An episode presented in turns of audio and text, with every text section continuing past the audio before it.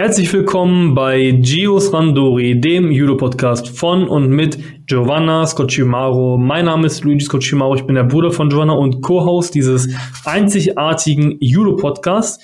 Und heute haben wir eine spannende Folge wieder mal dabei, und zwar ein Rückblick, und zwar vom letzten Turnier, wo Giovanna gekämpft hat, und zwar dem Grand Slam in Paris. Und damit hi Giovanna. Hi Luigi.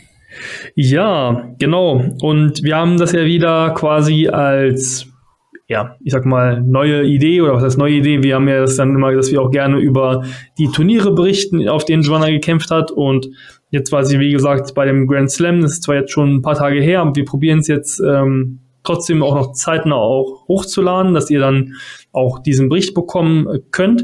Und ja, bevor wir auf äh, deinen Turnierverlauf eingehen, ja, es, ähm, die Ergebnisse aus der Nationalmannschaft waren jetzt ohne irgendeiner Reihenfolge zu haben. Äh, Dominik Ressel hat den siebten Platz belegt. Äh, Luceni Kone hat den auch siebten. Alina Böhm hat auch den siebten gemacht. Anna-Maria Wagner hat bis 78 Kilo den ersten gemacht. Joanna hat den fünften belegt. So viel können wir, glaube ich, schon mal vorwegnehmen. Ich glaube, das haben bis jetzt auch alle mitbekommen.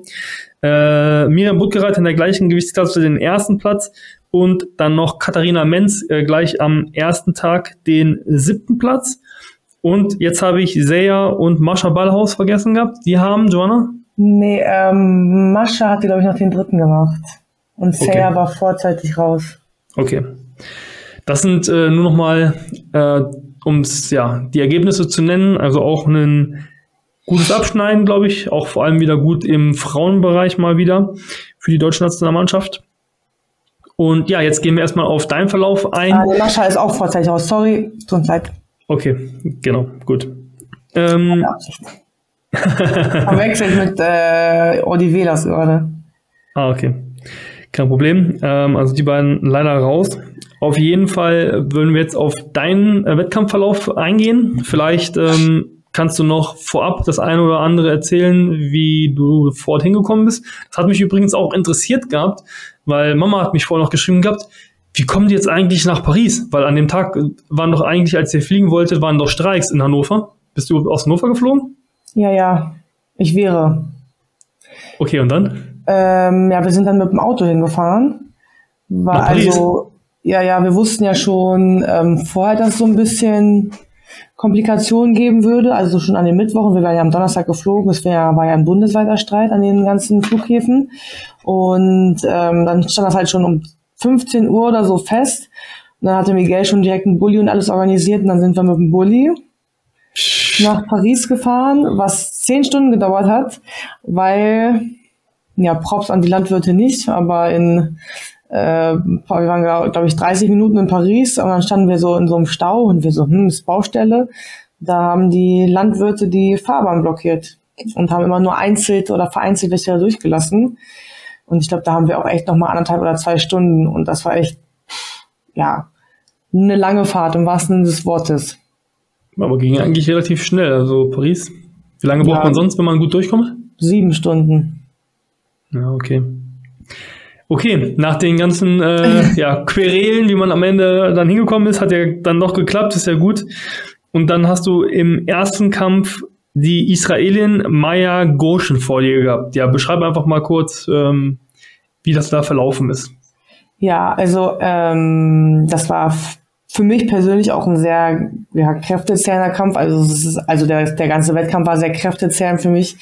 Ähm, Miguel hatte mal diese ganze Zeit, die ich gekämpft habe, in diesen fünf Kämpfen, die ich hatte, zusammengerechnet. Das waren über 30 Minuten.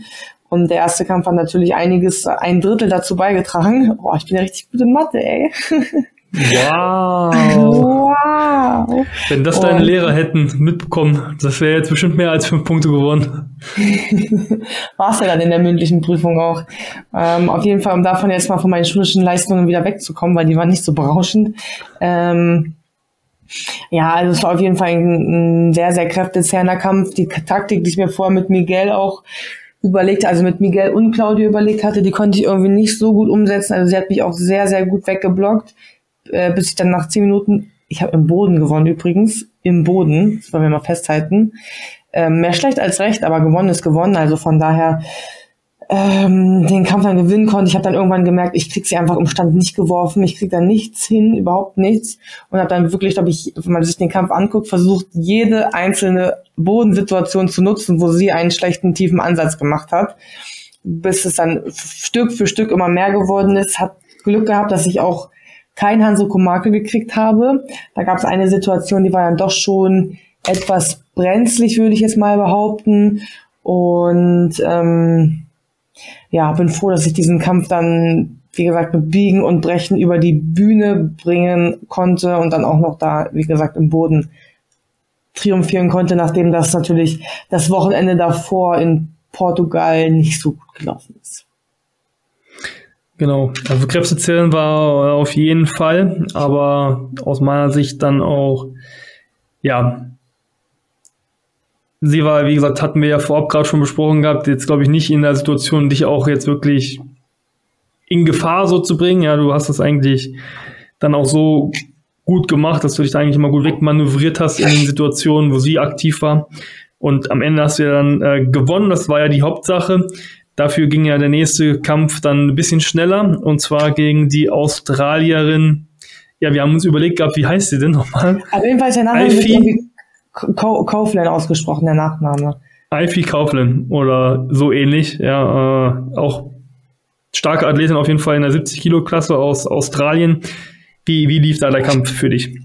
Ja, ich glaube, die hat sich echt das letzte Mal bei den Olympischen Spielen gehabt. Und das ist ja für mich ein relativ positiv in Erinnerung gebliebener Kampf und ich wusste halt auf jeden Fall, dass es auch nicht einfach wird. Ich musste ja auch mit ihr wieder ins Golden Score, aber ich habe halt so gemerkt, dass ich dann wirklich im Fokus war, also sehr gut, sehr fokussiert war und den Kampf halt echt deutlich besser gemacht habe. Also die Taktik ähm, zu 95 Prozent einwandfrei gelaufen ist, auch mit der Griffaufnahme, also wirklich sehr fokussiert, sehr gut äh, konzentriert gewesen. Und ich wusste halt, ich muss diesen Ochi Osoto irgendwie versuchen durchzubringen und das hat dann auch geklappt, habe dann da diese Vasari-Wertung gekriegt und das ist natürlich auch dann immer nicht einfach, das durchzusetzen, wenn natürlich die Leute auch wissen, was man irgendwie machen möchte. Aber das ist so das Beste, was man sie werfen kann, dadurch, dass sie ja auch einen sehr, sehr tiefen Schwerpunkt hat, deutlich kleiner ist als ich und es halt auch nicht so einfach ist, an sie ranzukommen. Deswegen würde ich mal behaupten, dass es so in dem Maße die beste Lösung war, die wir für diesen Kampf erstreben konnten. Ja, aber ich glaube auch da dann auch in der Situation deine Stärke auch ausgespielt, dass du eben Kombinationsarbeit geleistet hast, also nicht nur ja. stumpf eine Technik, sondern auch nachgesetzt ausgegangen aus der Technik, aber gleich in die nächste rein. Und da ist dann dementsprechend auch zu Fall gekommen. Ja, das war ja eigentlich ein schöner, ging Richtung Oso Tugari, würde ich fast behaupten, ne? Ja, ja, Oder genau. Harai, so zwischen, äh, ist ja, die Grenzen sind da ja manchmal fließend. Und dann hast du. Aber ihr könnt mal in die Kommentare schreiben, was es für laut eurer Meinung für eine yeah. Technik ist. Genau. Und auch an der Stelle, wenn Schwanner schon anspricht, Ihr wisst, hier könnt ihr Bewertungen da lassen, auf Spotify zum Beispiel oder auch auf YouTube. Ihr könnt äh, ein Like äh, geben auf diese Folge. Das freut uns auf jeden Fall, wenn ihr das machen würdet und ihr den Kanal supporten und unsere Arbeit, äh, Arbeit hier auch unterstützt, weil das ist echt, ähm, ja, bedeutet uns wirklich viel, wenn ihr das macht. Von daher dafür vorab schon mal ein herzliches äh, Dankeschön und über jeden Kommentar freuen wir uns auf jeden Fall und Herzlich. von daher macht das gerne. Und nachdem du dann zweimal schon ins Golden Score gekommen bist, hast du gesagt gehabt, jetzt nicht nochmal und hast dann gegen die Brasilianerin Ellen Fona dann doch äh, relativ vorzeitig gewinnen können.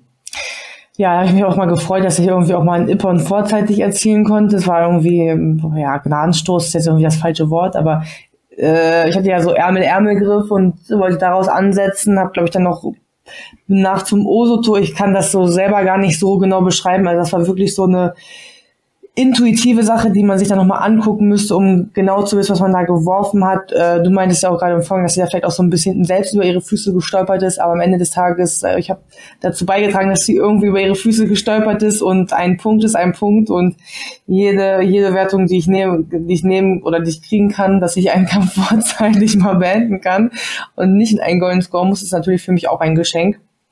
Also ähm, genau, am Anfang war es halt so ein bisschen brenzlig, weil ich, da habe ich mich so ein bisschen überrumpeln lassen. Das ist ja eh meistens so ein bisschen mein Fehler, dass ich dann manchmal nicht so ja, manchmal noch ein bisschen schläfrig bin am Anfang und dann kommen die schon so explosiv, explosiv auf mich zu und ich bin dann so, oh, was geht jetzt hier ab? da hätte ich dann ein bisschen besser noch ähm, reagieren müssen. Aber ansonsten denke ich auch, da war es ein relativ solider und auch sicherer Kampf, dass ich jetzt nicht da irgendwie stark gefährdet war und das war auch dann nur eine Frage der Zeit, dass dann diese Wertung da kommt. Ich glaube, von den Chilos her war es relativ ausgeglichen, also mh, mm, über Chilos hätte man das Ding nicht machen oder hätte man vielleicht doch machen können, aber das hätte natürlich dann wieder etwas länger gedauert.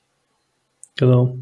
Aber auf der anderen Seite, klar, es war im Stand relativ souverän. Im Boden hat sie so ein, zwei Mal Situationen gehabt, wo ich gedacht habe, oh, da muss man auf jeden Fall aufpassen, also Richtung Armhebel bei ihr. Also ich glaube, da ist sie auch schon gefährlich, aber am Ende hast du sie wirklich dann auch zum, zum Fall gebracht.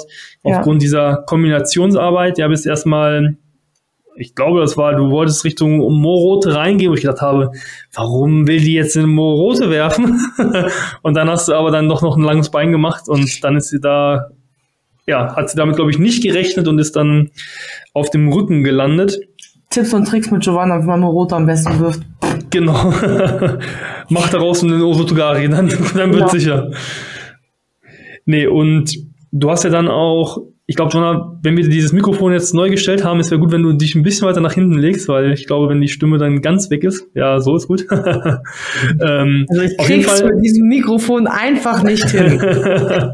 ähm, auf jeden Fall hast du dann als du sie geworfen hast, hat man richtig so gesehen gehabt, dann hast du nochmal so diese Faust rausgeholt. Echt? Ja, du hast so, so, so Faust gemacht. Ich glaube auch sogar Richtung, also was heißt, ich glaube, du hast ja dann, äh, da war ja an dem Kampf, war ja Miguel auch da. Hat ja. das, war das so eine Erleichterung für dich in dem Moment? So, oh, ich gewinne jetzt hier auch mal einen Kampf vorzeitig oder, also hat dir das überhaupt eine gewisse Bedeutung gemacht? Ich meine, du kannst dich anscheinend nicht mehr dran erinnern, aber du hast äh, da auf jeden Fall gelassen gewirkt gehabt oder war es einfach dem geschuldet, dass du dann auch sicher warst, dann auch mhm. entsprechend selbst wenn du den nächsten Kampf verlieren würdest, was um es äh, schon mal vorwegzunehmen, was dann passiert ist, auf jeden Fall in die Trostrunde noch kommst. Genau. Ähm, ich kann mich tatsächlich nicht daran erinnern, so eine Faust gemacht zu haben. Ich kann eher kann ich mich daran erinnern, dass Miguel das gemacht hat, aber nicht, dass ich das getan habe. Aber ähm, ja, ich glaube, es war einfach so ein bisschen ja, Erleichterung, dass man so, nicht, dass ich den vorzeitig gewonnen habe, sondern einfach, dass ich das so geschafft habe, dass ich so in Richtung Platzierungen mitmischen kann. Platzierung, genau. ich habe natürlich gehofft, dass es dann noch am Ende des Tages die Medaille wird, was leider nicht geworden ist, aber dass man halt nicht dieses Vorrunden aus hat. Genau. Und ich meine, ich hatte ja zu dem Zeitpunkt schon drei Kämpfe in den Knochen, das muss man ja auch überlegen, weil, die Wett weil der Wettkampf sehr gut besucht war. Und ähm, ja. Genau, wenn man das jetzt mal vergleicht mit letztem Jahr, wo du ja auch nach Kreuzbandriss zurückgekommen bist, da hast du ja wirklich auch eine längere Anlaufzeit, sage ich mal, gebraucht, um da wirklich bei diesem Grand Slam Grand Prix Niveau in die Ränge dann auch zu kommen. Das hast du ja mit dem Erfolg auf jeden Fall dir schon mal garantiert, weil du, wie gesagt, dann selbst bei einer Niederlage in die Trostrunde gekommen wärst oder dann auch gekommen bist, weil du dann leider im Poolfinale gegen die Eve Marie Gahi aus Frankreich verloren hast. Mariev. Ja, nimm uns da einfach mal mit. Wie? Mariev. Mariev, okay, Mariev. Ich bin Französisch-Profi. Okay. Ähm, ja, irgendwie, irgendwie habe ich gegen die Gahi äh, noch kein richtiges Mittel gefunden, irgendwie, um sie zu besiegen. Also es war dann, wie ich verloren habe, war dann auch ein bisschen blöd. Ich habe einen blöden Ansatz gemacht und dann ist sie da direkt zum Armhebel und ich dachte mir so, ja, den mein Arm kriegt sie eh nicht gehebelt, so. Und dann hat sie das aber also sie hat ihn auch nicht gehebelt gekriegt, aber sie ist dann weitergegangen zum Haltegriff und dann lag ich halt wie eine Wurst drin und bin da auch nicht mehr rausgekommen, da ich das halt im Golden Score war. Ähm, musste sie jetzt ja nur 15 Sekunden halten. Naja, auf jeden Fall. Ähm, tja, ich weiß nicht, ob ich mich da manchmal auch nicht traue oder auch nicht so gut durchgekommen bin. Also sie ist ja auch sehr explosiv, dynamisch und kann auch sehr schnellkräftig sein. Aber das lässt, also es sind so eigentlich nur die ersten zwei Minuten. Und manchmal kommen auch so vereinzelt schnelle explosive Ansätze, aber dann lässt das meistens nach. Und ähm, ja, ich weiß nicht, ob ich kann nicht sagen, ob ich mich nicht selber richtig getraut habe oder ob ich nicht so gut durchgekommen bin.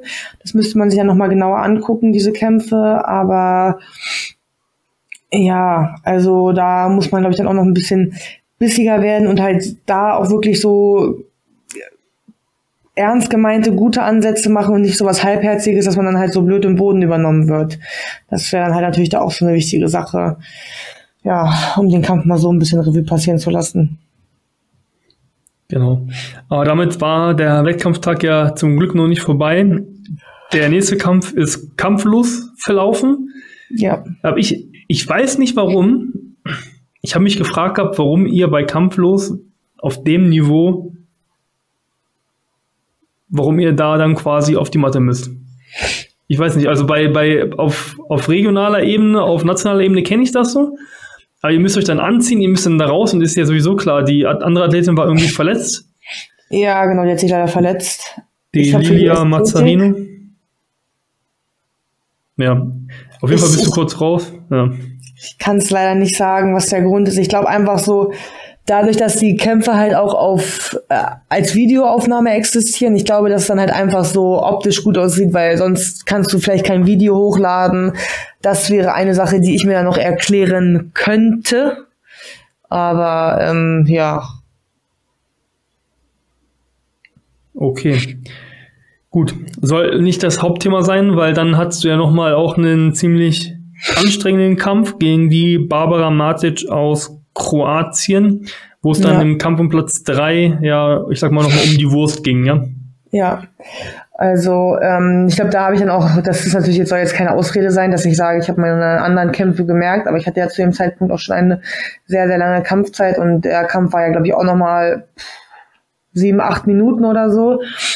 Ähm, ja, und das, also da ist die Taktik, die wir mit Miguel auch besprochen hatten, auch nicht so gut durchgegangen. Also da habe ich mich auch so ein bisschen gequält und habe dann auch irgendwann gemerkt, dass so die ganze Power rausgeht und die ganze Power-Energie, die man irgendwie noch hatte. Und ähm, ich hatte dann zwar auch ein, zwei Ansätze, wo ich mit der Hüfte relativ gut dran war, aber es nicht durchziehen konnte, weil ich sie, glaube ich, dann doch nicht so optimal drauf hatte, wie ich es ähm, hätte gebrauchen müssen. Und ja, sie hat mich dann mit einem Tomonage, glaube ich, dann auf Ippon geworfen. Äh, es ist die Frage, ob ich mich dann eher meinem Schicksal so ein bisschen auch ergeben habe, ist natürlich jetzt, äh, das dann so zuzugeben, natürlich auch nicht ja so so schön zu sagen, aber ich glaube, ich konnte dann auch einfach gar nicht mehr und ist man ist dann glaube ich auch so blöd draufgelaufen, dass man da so auch mitgepurzelt ist und dann den Kampf leider verloren hat und das natürlich auch ja sehr traurig und enttäuschend, weil ich natürlich auch gerne diese ähm, ja ist auch so ein Prestigewettkampf und da hätte ich auch gerne natürlich mir eine Medaille einfach mal erkämpft und das wäre auch schön gewesen, auch gerade auf Bezug auf die Rangliste, weil es darauf äh, noch mal etwas mehr Punkte gegeben hätte, aber ähm, ja, so viel Zeit zum Frust oder darüber sich den Kopf zu zerbrechen bleibt dann auch nicht, weil noch weitere Ziele hervor oder bevorstehen. Wir haben dann ja noch im Anschluss haben wir noch das Trainingslager vor Ort mitgemacht. Wir sind am Donnerstag dann wiedergekommen und ähm, ja, ich denke für den zweiten Wettkampf, ich kann es noch nicht ganz eingestehen, aber es haben auch viele zu mir gesagt, dass es, äh, dass man auch zufrieden sein soll mit mit diesem Wettkampf und dass es auch ein gutes Ergebnis ist ähm, ja, es ist für einen natürlich selber immer noch relativ schwer, das zu realisieren, weil man, wie gesagt, ähm, gerne mit, bei den Medaillen mitgekämpft hätte. Aber ja, wir haben ja noch, wie gesagt, einige Wettkämpfe vor uns. Der nächste wird dann der Grand Slam in Tashkent sein. Und ja, die, die Fehler, die man jetzt gemacht hat, an denen kann man versuchen zu arbeiten, das im Training umzusetzen, damit man das beim nächsten Wettkampf dann hoffentlich besser machen kann. Genau, und ich glaube, das war nochmal eine gute Sache, was du auch gesagt hast, wenn man das jetzt vergleicht, wie gesagt, mit dem letzten Jahr, wo du ja auch nach Kreuzbandriss zurückgekommen bist, jetzt schon in die Medaillenränge und vor allem auch in Paris. Du hast ja schon gesagt das ist wirklich ein prestigeträchtiger Wettkampf dort einfach auf, auf dem Niveau und da kommen wirklich die Besten der Besten hin. Und da jetzt schon auf dem fünften Platz zu sein, muss man auch ehrlicherweise sagen, ist schon echt, echt gut. Und ja, du hast ja jetzt schon erwähnt gehabt, wie es dann erstmal weitergeht. Vorher ist ja auch noch, wenn ich das richtig auf dem Schirm habe, ein Trainingslager angedacht Genau, in Valencia nächste Woche. Also gerade dato, wenn diese Folge rauskommt, sind wir im Flieger nach Valencia. Sehr gut. Dann da Konditionstrainingslager oder soll es ums Judo gehen? Vielleicht kannst du uns da nochmal zwei, drei Sätze zu erzählen. Und da wird es nur Judo geben, soweit ich weiß. Also da wurden wir zum Training, glaube ich, eingeladen oder fahren da zum Training hin, zum Randori. Ich weiß jetzt nicht, ob es ein offizielles Trainingslager ist oder nicht, weil ja auch dann am nächsten Wochenende der Grand Slam in Baku ist, an dem wir nicht teilnehmen werden oder nur vereinzelt Athleten. Wir werden halt, wie gesagt, in Valencia sein, noch ein bisschen trainieren, damit wir uns besser für Tischkern vorbereiten können. Sehr gut. Und das ist ja, wie gesagt, das erste März-Wochenende. Genau. Also genau. von daher auch nicht so viel mehr Zeit bis dahin. Also es geht jetzt Schlag auf Schlag, kann man äh, sagen. Ja. Und ja, wenn euch dieses Format hier Rückblick auf die Turniere gefallen sollte, ihr habt jetzt auch immer die Möglichkeit, die einzelnen Wettkämpfe beziehungsweise die einzelnen Kämpfe und die entscheidenden Sequenzen, die schneiden wir hier immer noch mal rein. Von daher könnt ihr da immer noch mal reingucken und auch noch mal den einen oder anderen Eindruck gewinnen, worüber wir hier dann auch erzählen beziehungsweise worüber Joanna dann auch fachsimpelt. Und ich glaube, das ist eigentlich ganz anschaulich gemacht. Von daher Ihr habt die Möglichkeit, das auch auf Spotify zu sehen, weil da gibt es die Möglichkeit eines Videopodcasts. Ansonsten guckt gerne auch auf YouTube vorbei und wie gesagt, uns würde es enorm freuen, wenn ihr auf allen Kanälen abonniert, Bewertungen da lässt, wo ihr Bewertungen da lassen könnt, zum Beispiel auf den Streaming-Plattformen Spotify, äh, Apple Podcasts und ähnliche. Und dann natürlich auch immer Kommentare da lasst. Das würde uns auch immer enorm freuen, äh, supportet. Und natürlich auch wenn ihr andere Leute miterlebt, die auch Judo machen und die unseren Podcast noch nicht können, auf jeden Fall weiterleiten, ja, dass sie auch zuhören. Und dann würde ich sagen, Joanna, kannst du auch das Schlusswort schon los sagen? Ja, das habe ich natürlich am liebsten, das Schlusswort. Ähm, ja, ich glaube, zu dem Wettkampf an sich gibt's dann äh, nicht viel weiter zu sagen. Wie gesagt, wenn euch dieses Format mit den Wettkampfrückblicken gefällt, was bei diesem Wettkampf glücklicherweise etwas mehr ausgefallen ist, dann, wie Lüthi schon gesagt hat, lasst uns das, das gerne wissen. Aber wir würden das euch trotzdem weiterhin dieses Format beibehalten, weil es ja auch immer äh, sehr informativ ist. Wir wollen euch ja auch up-to-date halten, was so Stand der Dinge ist, wie es mir vielleicht in diesen Situationen ergangen ist und ähm, ja, wie gesagt, wir hoffen, dass euch das gefällt und das war es eigentlich schon. Mehr habe genau. ich gar nicht zu sagen. Und in dem Sinne, seid weiter fleißig, hört weiter den Podcast, empfehlt uns weiter. Bis zur nächsten Folge. Ciao, ciao. Bis dann. Tschüss.